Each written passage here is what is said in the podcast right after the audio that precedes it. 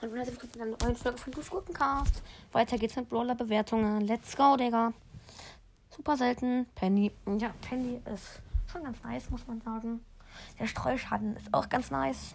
Ihre Kanone ist ein bisschen lost ohne diese Feuerstapo, weil sie da so ziemlich nicht trifft, außer vielleicht ein 8-Bit.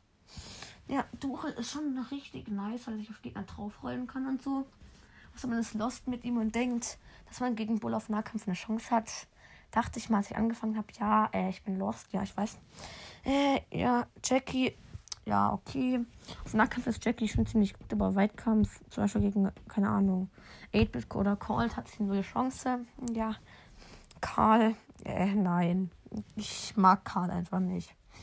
Das ist, ja das, das ist einfach das Problem. Ich mag Karl nicht. Ja. Und Rico, ja, Rico ist auf jeden Fall richtig nice, dass ein Schiss abprallt und alles. Das feiere ich einfach.